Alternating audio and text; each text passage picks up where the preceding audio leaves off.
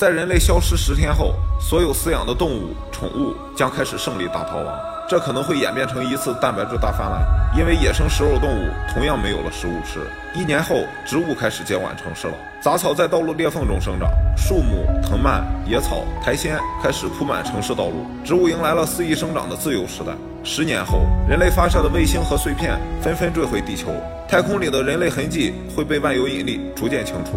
很多建筑物倒塌，藤蔓、杂草、森林已将人类的痕迹遮盖很多。动物们已经基本形成了新的平衡。人类留下的一些宠物狗或许已经成为食物链的重要一环，宠物猫可能会成为类似非洲猎狗般的存在，几乎没有天敌。几百年后，熵增的原理开始统治自然界，把我们高大壮观的摩天大楼埋葬于尘土之下。大多数人造建筑都会消失。或许那时候又出现了新的文明，不知道他们考古的时候会不会惊讶于我们的高度发达的文明，就像我们惊讶于三星堆一样。